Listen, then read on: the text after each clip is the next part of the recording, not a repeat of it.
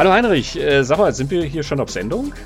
Hallo Christian, kein Grund zur Panik. Du bist nicht zu spät für die neue Pixelkino Hauptepisode. Die Aufnahme, die kommt noch. Wir sind ja hier wieder beim Pixelplausch. Das sind so die Aufnahmen, die wir zwischen den Hauptfolgen machen.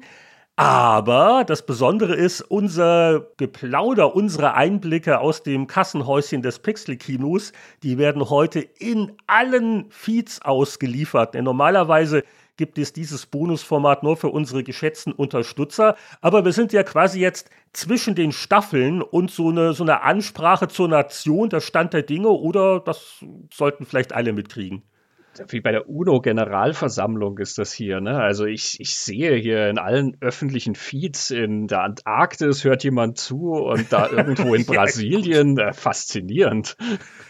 Ich weiß nicht genau, worauf jetzt da deine Technologie basiert, deine Erkenntnisse, aber wir wollen das jetzt nicht allzu sehr hinterfragen. Ja, vielleicht nochmal die, die kurze Erklärung für die, die das nicht kennen. Äh, was ist der Pixelplausch? Das ist so vereinfacht gesagt so die Plaudergelegenheit für uns, so für die Dinge oder Betrachtungen oder auch das Hörerfeedback, was in die normalen Pixel-Kino-Episoden nicht wirklich reinpasst, weil wir da ja immer versuchen, relativ konzentriert ein bestimmtes Thema zu vertiefen, oder? Genau, und hier im Pixelplausch können wir einfach unseren Gedanken freien Lauf lassen und uns erzählen, was haben wir gespielt, was haben wir geschaut, was beschäftigt uns, was treibt uns um. Manchmal komme ich dich besuchen und wir sitzen an einem Tisch zusammen, um über wichtige Sachen zu reden. Und äh, manchmal passiert das auch wieder über Skype, so wie jetzt gerade. Auf jeden Fall kann da alles, was so drumherum passiert, betrachtet werden. Natürlich gucken wir uns auch an, was Leute uns geschrieben haben, was an Rückmeldungen kommt zu Folgen, die wir online gepostet haben. Wir machen manchmal Nachträge, wir geben Ausblicke drauf, was so als nächstes kommen könnte, was in den Sternen des Pixelkinos geschrieben ist. Also kurzum, ein absolut unverzichtbares Format und es ist mir völlig schleierhaft, wie Menschen ohne leben können. ja, sehr schön, genau. Nur keine falsche Bescheidenheit. Also, zu den Interna gehört unsere Planung für die zweite Staffel, weil, äh, ja, also, wir haben jetzt nicht also alles, sage ich mal, in Stein gemeißelt, was die nächsten zwölf Monate betrifft, aber wir können doch feststellen, dass wir so eine Vorsatzliste haben welche Themen würden Sinn machen, große Blockbuster, eher skurrile kleine Sachen, was Gruseliges zu Halloween, vielleicht auch eine Trilogie. Oder ich gucke mir das gerade noch mal an, Christian, das ist eigentlich durchaus vielversprechend. Also ich finde das eine runde Sache und wenn du sagst, nicht in Stein gemeißelt, dann sollte ich vielleicht den Postboten informieren, der mir jetzt äh, schon viele schöne Filme und Spiele heranschafft, gerade, die ich in Vorbereitung irgendwie anschauen will. Hm, naja. Und äh, wir werden uns teilweise so ein bisschen orientieren, auch an aktuellen Ereignissen, zum Beispiel das Thema in der nächsten Pixel-Kino-Episode. Das können wir dann am Ende enthüllen, wollen wir es spannend machen, die können wir jetzt enthüllen, oder? Das ist zum Beispiel eine Serie, da kommt bald wieder ein neuer Film in die Kinos und der erste Film und das erste Spiel dazu, das wird unsere nächste Hauptepisode füllen. Ja, und es ist eine sehr geistreiche Episode, muss man auch dazu sagen. Die geht einem nicht auf den Geist, sondern die ist okay, wirklich. Okay. Applaus, Applaus. Genug Hinweise gedroppt, ja, also. Ja, der C64 wird wieder entstaubt. Wir wollen uns mit Ghostbusters beschäftigen, dem 1984-Film und dem ja auch Ende 84 erschienenen Activision Heimcomputerspiel. Und äh, da dachten wir uns eben, dass der im März startende neue Film Frozen Empires da vielleicht ein ganz guter Anlass ist. Aber das machen wir nicht immer. Manchmal gibt es auch Filmreleases, wo ich mir denke, das wäre doch ein guter Vorwand. Und dann sagt aber Christian, nö, er kann mit dem Thema nichts anfangen. Also bei uns wird ja alles immer sachlich ausdiskutiert. Ja, wir müssen schon beide Spaß an dem Thema haben und uns beide tatsächlich auf die Vorbereitung freuen, glaube ich, dass wir in Film und Spiel eintauchen. Deswegen, unsere Liste ist ja sehr lang. Also, ähm, wenn du von dieser Art von Planung redest, da wären wir ja, glaube ich, jetzt für die nächsten zehn Jahre eigentlich schon ausgebucht, was so Film- und Spielpaare angeht. Nichtsdestotrotz hören wir natürlich sehr gern von euch, wenn ihr Vorschläge habt, was ihr gern mal hören würdet oder äh, was ihr besonders spannend findet. Manchmal haben wir ja tatsächlich blinde Flecke und haben irgendwas nicht am Radar oder wir merken, dass da offensichtlich ganz großes Interesse kocht, dass wir uns etwas widmen sollen. Also schreibt uns sehr gerne und äh, wir freuen uns da immer über Rückmeldungen. Ja, ich bin mal gespannt an den zwölf Monaten, wie genau wir uns an den Plan gehalten haben. Aber eine andere Neuheit ist auch, dass die neue Staffel unterschiedlich umfangreich ausfallen wird, je nachdem, ob ihr uns in einem ganz normalen öffentlichen Feed hört oder ob ihr zu unseren Unterstützern gehört. Äh, wir sind auf Steady, wir sind jetzt auch, das ist ebenfalls neu, auf Patreon, noch mehr Möglichkeiten, uns ein paar Euro im Monat zuzustecken. Und diese Plattformen liefern spezielle RSS-Feed-Versionen aus. Die kann man in der Podcast-App eures Vertrauens reinkopieren und dann kriegt ihr eben den Unterstützer-Feed. Und der wird äh, noch gehaltvoller sein, denn wir dachten uns, na, vielleicht ein paar Anreize noch mehr, uns äh, hier zur pünktlichen Arbeit zu motivieren. Die schaden nicht. Und neben dem Pixelplausch, neben der Vorabveröffentlichung von allen Pixelkino-Episoden, wird es die eine oder andere reguläre Vollfolge des Pixelkinos in Zukunft nur in den Unterstützerfeeds geben. Ja, herzlichen Dank äh, bei dieser Gelegenheit an alle, die uns jetzt schon unterstützen. Und äh, wir freuen uns natürlich auf Unmengen. Also der da in der Antarktis, der da gerade zuhört, ne, also der sitzt jetzt schon mit dem Finger auf dem Button, ich sehe es und äh, steckt uns das zu. Sofort, ich spüre es. Also die entsprechenden Links findet ihr natürlich im Blogpost auf unserer Webseite pixelkino-podcast.com. Ansonsten sind wir auch relativ leicht zu finden auf steadyhq.com-pixelkino beziehungsweise auf patreon.com-pixelkino. Ja, in diesem Sinne, Heinrich, lass uns doch mal schauen, was ist denn an Hörerpost reingekommen bei uns? Ja, wir haben ein bisschen Feedback natürlich bekommen auf unsere bis dato letzte Hauptepisode. Da ging es ja um Avatar. Zum einen um den Film The Way of Water. Ich werde nie wieder Way of the Water sagen. Das hat mir der Christian in der Folge wirklich ausgetrieben. Äh, und zum anderen natürlich um das Spiel, dessen Titel sich auf den Mond äh, bezieht. Frontiers das werde ich nie wieder vergessen und falsch sagen. Ja, also Frontiers auf Pandora. Man lernt so viel bei unserem Podcast. Das ist Wahnsinn. Ja, eine, eine lustige Folge. Und da das Feedback fand ich auch interessant. Also der eine sagt, na ja, der Film war ja inhaltlich ein bisschen enttäuschend und die Story, äh, gut, kann man kann man schon kritisieren, wenn man möchte. Und andere Leute fanden auch den Film ganz toll. Wir sind nicht die einzigen. Was ich aber auch immer wieder ganz interessant finde, sind natürlich die Anmerkungen zu, äh, das haben wir auch im Pixelplausch gesagt, oder? Zu Themen wie, äh, wie, wie ist das denn beim ersten Date ins Kino gehen? Da hatte Christian hier irgendwelche Schwenker erzählt. Und da gibt es eine interessante Anmerkung von unserem Hörer Patrick Grosse.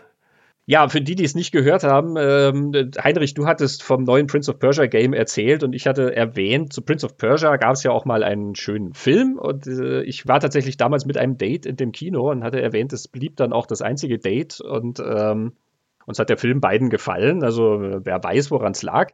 Patrick Große schreibt uns darauf, als selbsternannter Dr. Love kann ich von Kinobesuchen für erste Dates nur abraten, besonders wenn man sich noch gar nicht kennt, keine gute Idee. Ich empfehle ein Kinodate frühestens ab dem sechsten oder siebten Date. Also beim sechsten oder siebten Date, da sind ja manche ja schon zusammengezogen. Da ist man schon wieder geschieden. Da merkt man, dass der Patrick das sehr ernst nimmt mit dem Kinobesuch und den Filmen. Nach dem Motto, da kann man ja nicht mit jeder dahergelaufenen Zufallsbekanntschaft, ne? also da muss man erstmal eine tiefe Beziehung bilden, bevor diese Person würdig ist, dass man sie überhaupt mit in ein Lichtspielhaus entführt.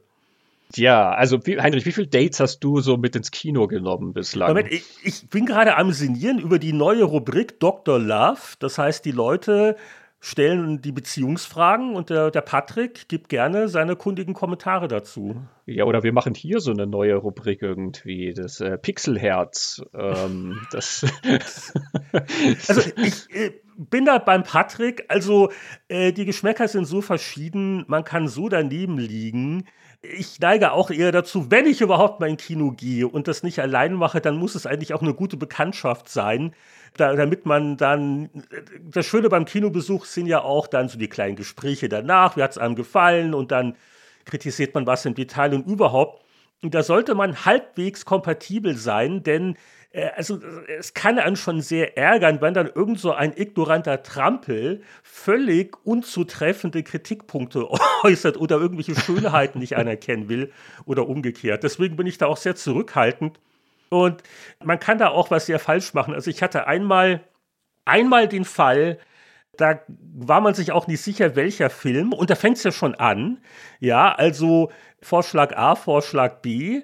Und wer immer dann auch den Zuschlag kriegt, der muss damit leben, dass die andere Person den Film nicht so toll fand und dann schwebt immer dieses, ach, hätten wir uns noch meinen Film angeguckt. Also, äh, Patrick, genau, vollkommen richtig, da gibt es viel zu viele Fallstricke. Und äh, ich werde auch sehr zurückhaltend, was so erste Dates und Kinobesuche angeht. Aber abgesehen von Prince of Persia, ich äh, hatte schon Melinda und Melinda von Woody Allen als Datefilm. Ich hatte ein riskanter Plan als Datefilm. ähm, Forrest Gump war damals äh, Datefilm. Scream war mal ein Datefilm. Ähm, also gute Bandbreite, ja. Gute Bandbreite, aber äh, ich habe auch Dates äh, schon gehabt, da war man nicht im Kino, sondern haben halt was anderes gemacht für, für dieses erste Treffen. Also ich würde es jetzt so pauschal nicht abtun ich gehe schon sehr gerne ins Kino und äh, wenn das jemand mit mir teilen will, dann ist das schon ein gute, guter Start. Dann gibt es doch eine Anmerkung von unserem äh, Eisverkaufsbeobachter Tobi Herbst, der hat sich mal wieder gemeldet. Und der bezieht sich auch auf äh, eine Sache, die Christian leichtsinnig so nebenbei neulich mal geäußert hat. Also, Tobi schreibt, Speed 2 hatte ich vor kurzem nochmal auf Paramount geschaut und muss sagen, dass ich den jetzt noch mieser fand, als ich ihn damals im Kino gesehen hatte. Dieser Film wird ja von Christian so gepriesen und verteidigt. Oder habe ich ihn nicht verstanden? Ja, also du, du hast neulich mal was erzählt nach dem Motto, die, die Underdogs und die gescholtenen Filme, für die stehst du gerne ein. Und selbst Speed 2 kannst du noch positive Aspekte abbringen. Aber als Meisterwerk wolltest du ihn, glaube ich, aber auch nicht gepriesen haben, oder? Na, Moment einmal, das sind jetzt deine Worte. Ich habe einfach gesagt, ich bin eine Ein-Mann-Lobby für diesen Film. Ähm, es gibt nicht viele Menschen auf der Welt, die den toll finden. Ich gehöre aber dazu. Also, also wirklich toll. Also ich versuche dich gerade hier in Schutz zu nehmen ja, mit deinen exzentrischen Meinungen. Dein Bild in der Öffentlichkeit könnte leiden, aber du, du gehst da jetzt voll rein. Okay, also. Genau. Ich finde, der größte Fehler, den der Film hat, ist die Tatsache, dass er eine Fortsetzung zu Speed ist. Dafür kann er sozusagen nichts, ähm, weil das ist halt der Grund, warum er finanziert wurde. Speed war halt so ein gigantischer Hit. Da musste eine Fortsetzung folgen. Und wie kann man diese wahnwitzige Geschichte fortsetzen? Eigentlich gar nicht. Also muss eine neue Geschichte her. Und der Film versucht ja nicht, den Film dann in Sachen Geschwindigkeit oder so zu toppen, sondern er erzählt halt im Prinzip ja eine ganz andere Geschichte, die du problemlos auch mit neuen Charakteren hättest erfinden können. Und wenn der Film einfach Cruise Control heißen würde, glaube ich, würden alle ihn sich schon etwas entspannter ansehen.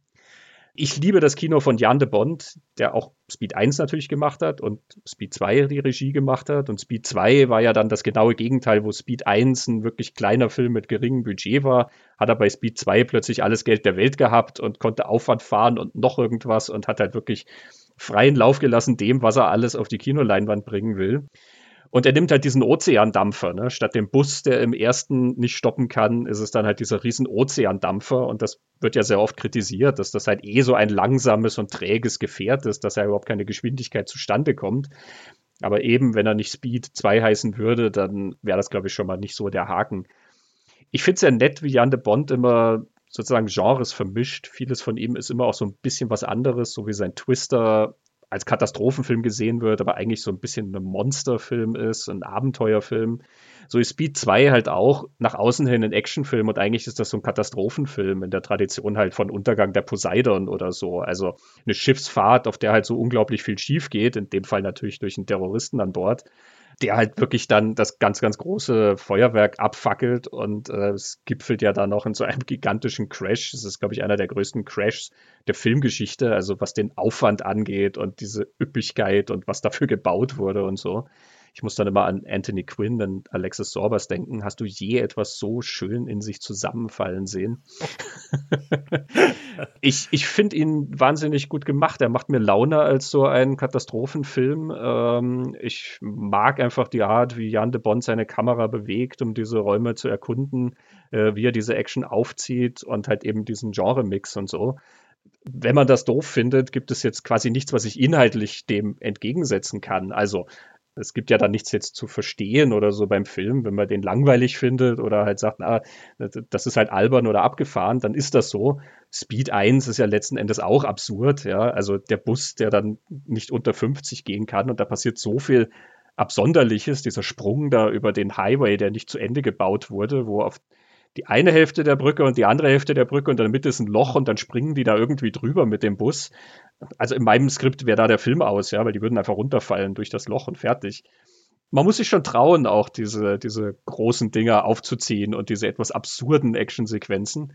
Ich finde, das kann Jan de Bond sehr, sehr gut und der Realismus, den er da reinbringt, der ist dann trotzdem immer sehr erstaunlich. Er ist ja jemand, der sehr viel macht, um seine Schauspieler in echte Situationen zu packen und um Sachen echt nachzubauen und so. Ein bisschen wie Christopher Nolan das halt heute macht, auf einem anderen Level. In Twister hat er ja tatsächlich Mähdrescher an Hubschrauber gehängt und dann runter auf die Straße fallen lassen, damit die unten am Auto auch was haben, worauf sie reagieren können, was vom Himmel fällt und so.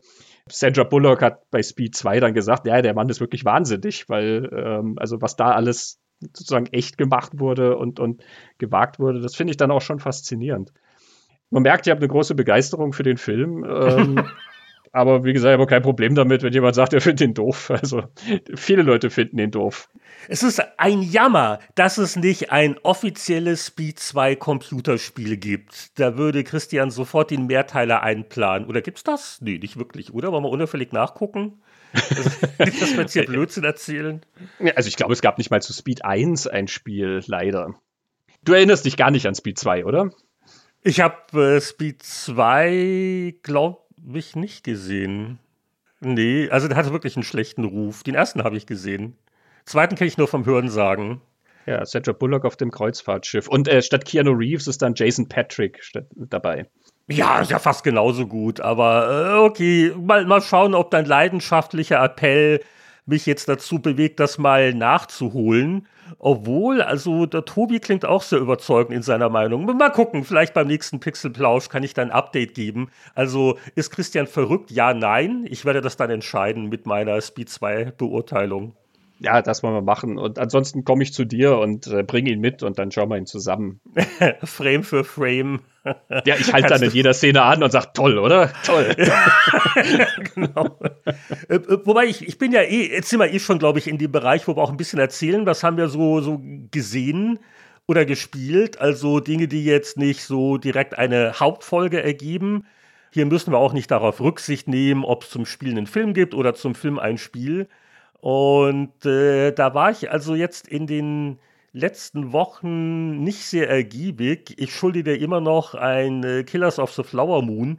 Aber was mich gerade killt, sind gewisse Spiele, weil Anfang 2024 äh, die gigantisch großen japanischen Rollenspiele, sie brechen herein und eigentlich ist es ja auch fast schon ein bisschen wie, wie mehrere Filme gucken, äh, wenn man gewisse Titel diese Genres äh, spielt, denn da werden gerne äh, komplexe Handlungsgeschichten in ausführlichsten Dialogen und Zwischensequenzen gezeigt, so sehr, dass es manchmal ein bisschen ermüdend ist. So mein Hauptspiel in den letzten Wochen war wirklich Like a Dragon Infinite Wealth. Das ist der x-te Teil der langjährigen Yakuza-Serie. So hieß sie erst im Westen, ist jetzt dann auch hier unter Like a Dragon vermarktet worden. Und es ist schon erstaunlich, wie sie sich da rückbeziehen, teilweise auf Ereignisse im, im vorvorletzten Teil. Und also die Entwickler gehen davon aus, dass man das kennt oder auch ein sehr gutes Gedächtnis hat. Aber auch wenn das manchmal so ein bisschen zu viel des Guten ist, bin ich da jetzt auch schon so über 50 Stunden dabei. Ein Ende ist noch nicht abzusehen. Weil das Rollenspiel einfach äh, sehr, sehr, sehr gut gemacht ist. Also es gibt so ein Rundenkampfsystem, da haben sie ein paar neue kleine Finessen drin, die das noch spaßiger machen, wo man jetzt so ein bisschen mehr auf die Positionierung des Charakters achtet und dann kann man so Kombinationen auslösen, wenn man den Schuft in eine bestimmte Richtung haut und dann das andere Partymitglied steht da auch und haut auch noch mal drauf und das Ganze halt kombiniert so mit den üblichen Rollenspiel-Motivationstricks.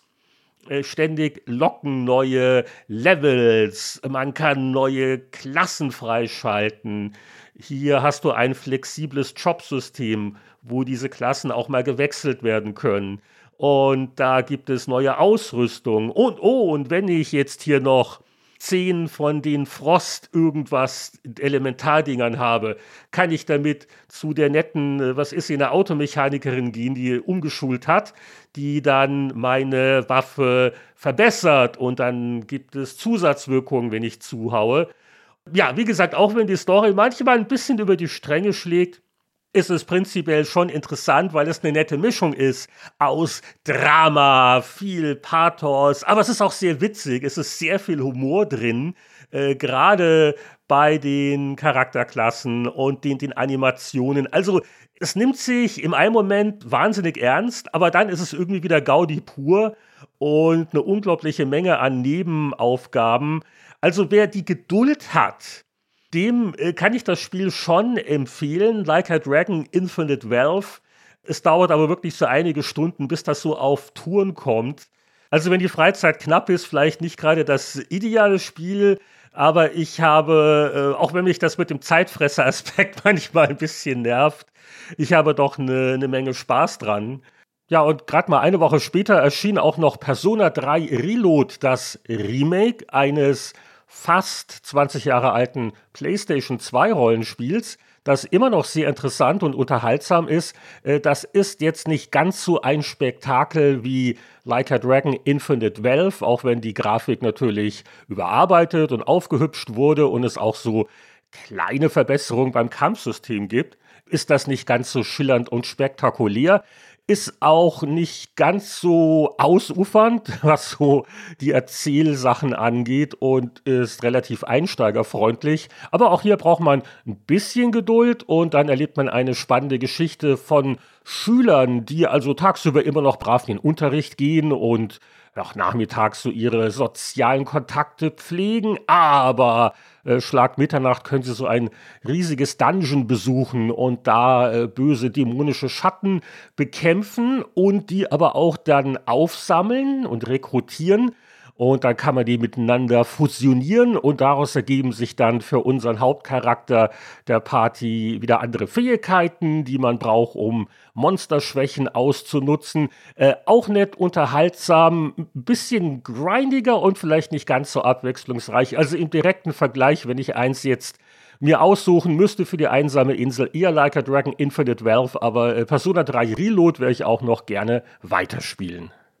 Ja, also schon langsam wird mir klar, warum du die Zeit für Martin Scorsese nicht findest. Für die 300 Stunden Killers of the Flower Moon. Prioritäten setzen. Also vielleicht mal so eine Quest weniger bei Like a Dragon und dann kannst du irgendwie Killers schauen. Na? Ja, man will aber dann wissen, wie es weitergeht. Und dann, ah, und wenn ich dann und dann hier, also das ist schon durchaus fesselnd. Ja, ja, aber also vor allen Dingen musst du dir denken, bei Martin Scorsese bist du innerhalb von nur dreieinhalb Stunden ja schon am Ende. Da weißt du ja dann schon, was passiert und ähm, das ist, da, da, weißt du nicht nur, wie es weitergeht, sondern du weißt die ganze Geschichte. Ja, das ist ja total ökonomisch.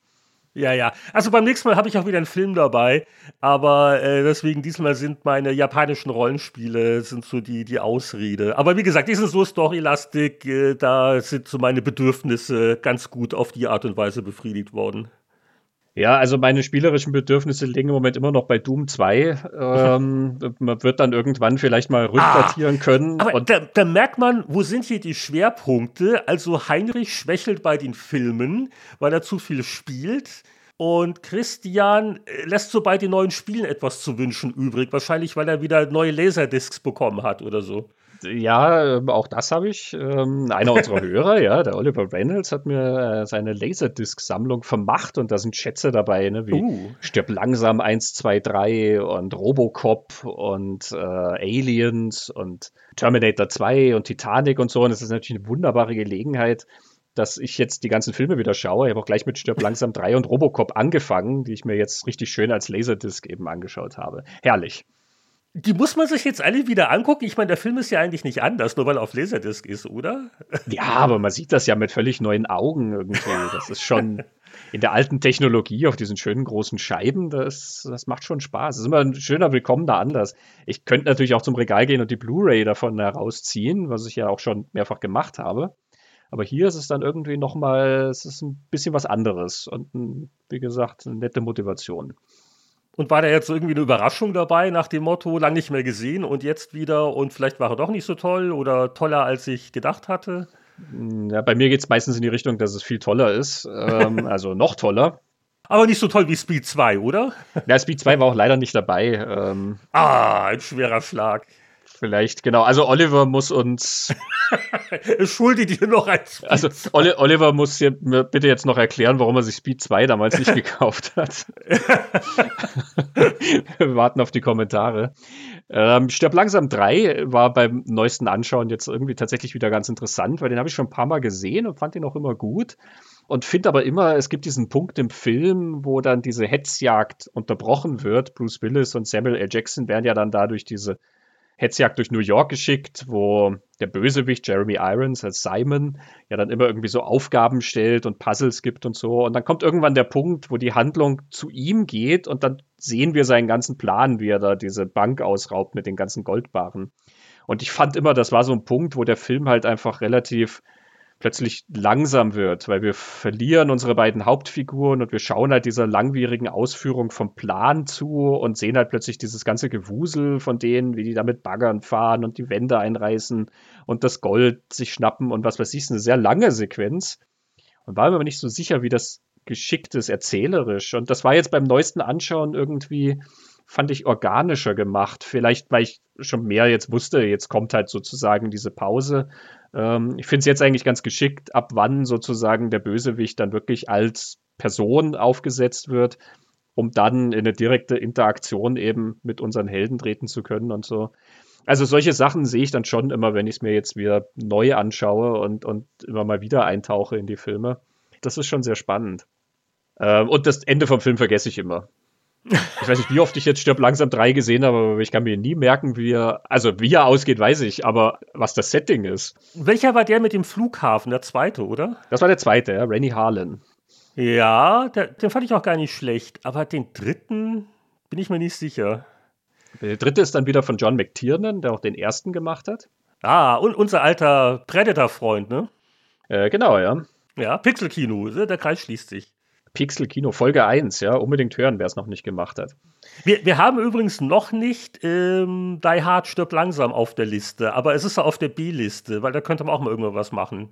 Also ich glaube, in unseren Notizen taucht er schon auf, ne? Und ich erinnere mich. in unseren Notizen taucht vieles auf. ich, ich, erinnere mich irgendwie, dass ihr bei dem Spiel damals so ein bisschen hm, mäkelig wart, als das rausgekommen ist.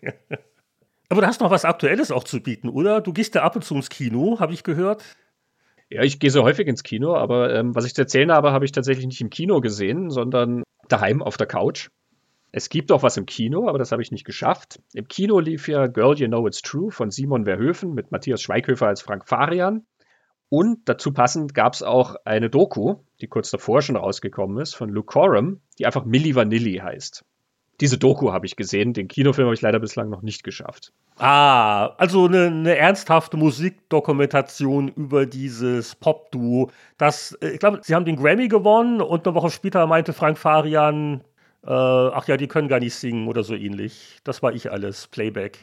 Äh, genau, sie haben nie selber gesungen, sondern waren halt Tänzer, die angeheuert waren, um halt zur Musik sozusagen sichtbar zu sein. Aber hat das damals wirklich irgendjemanden überrascht? Weil meine Reaktion war damals, ja klar, was habt ihr erwartet? Frank Farian, Boni M, war doch genau dasselbe. habt ihr wirklich gedacht, dass die Models das da alles selbst auf die Reihe kriegen?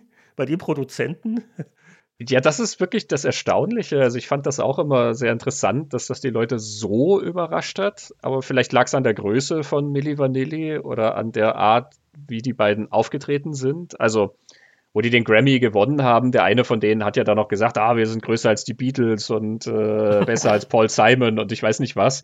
Also die waren auch schon sehr in diesem Rausch drin von dem Erfolg, ja. Vielleicht hat das mit reingespielt, aber ich erinnere mich damals, dass ja wirklich Leute dann ihre Milli Vanilli-Platten erbost zerstört haben. Und ähm, die beiden wurden ja dann wirklich wie die Sau durchs Dorf getrieben und ähm, man hat ja lange, lange nichts von ihnen gehört oder Versuche dann irgendwie von den beiden, dass sie irgendwas dann nachmachen, sind ja kläglich gescheitert und der eine von den beiden ist ja dann auch wenig später gestorben an einer Überdosis. Der ist ja ganz tief ins Drogenloch gefallen.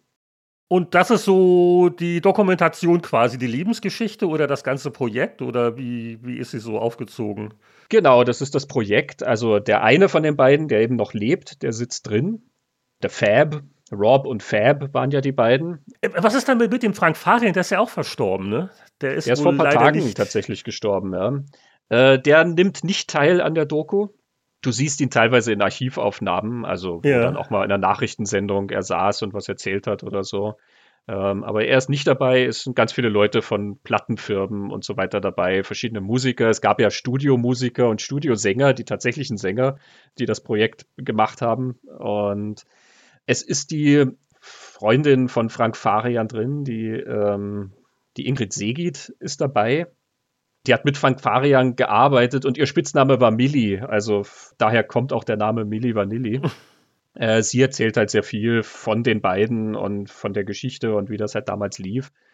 Ich finde es eine sehr gut gemachte Doku, weil es sehr gute Lichter auf diese Geschichte wirft. Also es wird von unterschiedlichen Seiten betrachtet. Das ist durchaus die Naivität von den beiden schon auch Thema. Also der Fab gibt dann zu, sie haben den Vertrag sich halt nie durchgelesen. Ne? Also der hat die als Tänzer angeheuert, weil die in München da halt in der Szene schon bekannt waren und die sahen ja gut aus und das stand in dem Vertragswerk, dass die halt als Tänzer angeheuert waren oder dass sie halt nicht selber singen. Ja. Aber die haben sich das nicht angeschaut. Die haben das halt einfach unterzeichnet und waren dann hinterher überrascht, dass sie nicht selber singen durften. Solche Sachen sind schon drin. Es sind aber natürlich auch andere Sachen drin, dass halt schon diese Frank Farian-Nummer ein bisschen beleuchtet wird, eben auch bei anderen Projekten, wie Boney M. wo es gemacht hat, wo ja nur zwei von den drei Frauen selber gesungen haben und der Bursche, der da getanzt hat, das war ja die Stimme von Farian selber. Dieser Skandal wird beleuchtet und auch so ein bisschen einsortiert. Das finde ich sehr, sehr spannend. Ähm, auch mit dem Hinweis, dass das heute auch noch mehr verwundert fast, wo du ja heute durch Internet und Social Media und keine Ahnung, irgendwie diese japanischen Pop-Idols, die ja teilweise virtuelle Gestalten sind oder so, wo das viel alltäglicher erscheint, ja, dass irgendwie so ein Produkt einfach verpackt wird und es wird halt irgendwie zusammengestellt. Ich habe Frank Farian ja tatsächlich mal interviewt. Aha. In welchem Zusammenhang? Das ist ja lustig. Äh, 40 Jahre Boney M. Ja. Oder 300 Jahre Boney M. oder ich weiß nicht was, ich glaube, es waren 40. 2015 war das, ja. Das muss so um die Zeit rum gewesen sein, wo ich auch dich und Boris in München interviewt habe, ja. Also das war so meine 80er-Kollektion dann quasi. Das ist natürlich die Steigerung, ne? Also Boris Heinrich Frank Farian. Ich meine, was Ja, genau. Mehr? Ach, der war ein sehr netter Gesprächspartner. Ähm, er hat sich auch viel Zeit genommen. Also wir haben sehr lang geplaudert eigentlich. Ähm, ich bin auch durchaus stolz aufs Interview, weil äh, wir auch in die Tiefe gegangen sind und ähm, ja, wir einfach über die Popularität von Boney M geredet haben. Und es kam natürlich Milli Vanilli dann auch zur Sprache. Und er hat zwei sehr interessante Sätze dort gesagt. Und der eine ist im Interview gelandet, den anderen haben sie mir rausgeschnitten ähm, bei der Publikation, obwohl ich finde, dass es der beste Satz ist. Das ist eigentlich der Satz, der das Interview macht. Jetzt kannst du hier weltexklusiv das hier für die Pixelplauschhörer enthüllen. Ja, genau. Also der Satz, der drin geblieben ist und der sagt sehr viel, ist, die Leute hören mit den Augen. Mhm. Das hat er schon zu Boney M eben gesagt. Ja. Also das gehört dazu. Es ist eine gewisse Show, die quasi präsentiert werden muss. Und er sagt dann auch, also wenn Lady Gaga ohne Kostüme auftritt, dann ist das Fahrt. Er ist also auch als Produzent dafür verantwortlich, eine gute Show zu bieten. Als ich dann Milli Vanilli erwähnt habe und ich habe ihm auch gesagt eben, ja, ich, mich hat das schon überrascht, weil das bei Boney M ja kein Geheimnis war. Und bei Milli Vanilli war es dann plötzlich so ein Skandal. Und dann hat er halt gesagt, ja, ja, das war halt nie geplant bei Milli Vanilli, das war halt im Prinzip für einen Song. Und dann plötzlich wurde das so ein Welthit. Und dann musste das halt weiterlaufen. Und das wurde halt zu so einem Selbstläufer. Und er hat dann gesagt, und der Teil ist dann nicht mehr in der Publikation gelandet, naja, kurz darauf kam ja dann die Grunge-Zeit, wo Authentizität gefragt wurde. Und da hatten dann auch hässliche Musiker eine Chance. also eigentlich ist das doch der Satz, der wird zur Blow-up-Quote, oder? Das ist so ein Endlich hatten auch hässliche Musiker eine Chance. Ja, da hätte man drüber diskutieren können. Das hätte, aber gut, vielleicht Rücksichtnahme auf äh, empfindsame Gefühle und so. Weiß nicht. Also ich war jetzt auch nicht böse gemeint, aber ich finde, es sagt sehr viel darüber, wie er seine Musik zusammengestellt hat. Und ach, er war sonst eigentlich sehr einfach ein recht bodenständiger Gesprächspartner. Ich habe ihn auch so gefragt mit dem, wie, wie das halt gewachsen ist und äh, ob der Erfolg dann halt auch nicht sehr überraschend war und so. Und woran das liegt, dass, dass Boney M halt so ein riesen Sensationserfolg wurde und alles. Und er sagt, oh, das, das weiß er selber nicht. Man macht halt was, was, was man nach Gefühl irgendwie macht und, und was man denkt, das richtig ist. Und dann schaut man sich das an und wundert sich, hat er gesagt. Also sehr sympathisch. Ja. Schade. In der Doku ist er leider eben nicht drin über Milli Vanilli, aber ich finde, die Geschichte wird durchaus von vielen Seiten beleuchtet und ähm, sehr interessant aufgezogen. Also äh, sehr lohnenswert. Den Kinofilm, wie gesagt, das will ich mir noch anschauen. Ich will auch unbedingt Matthias Schweighöfer als Frank Farian sehen.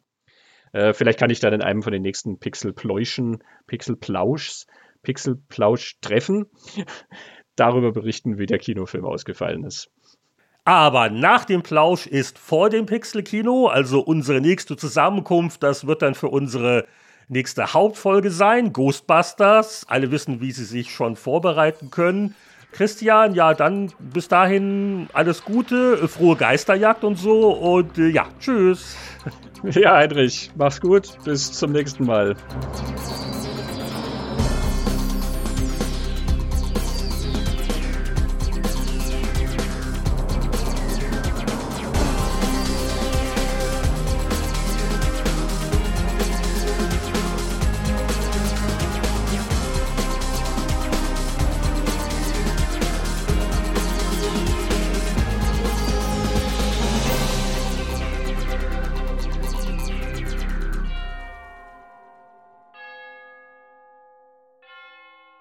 Aber vor dem Plausch ist nach dem Pick, nein, nach dem, nach dem Plausch ist, ach genau, genau, dieser Fußballerspruch. Jetzt habe ich es.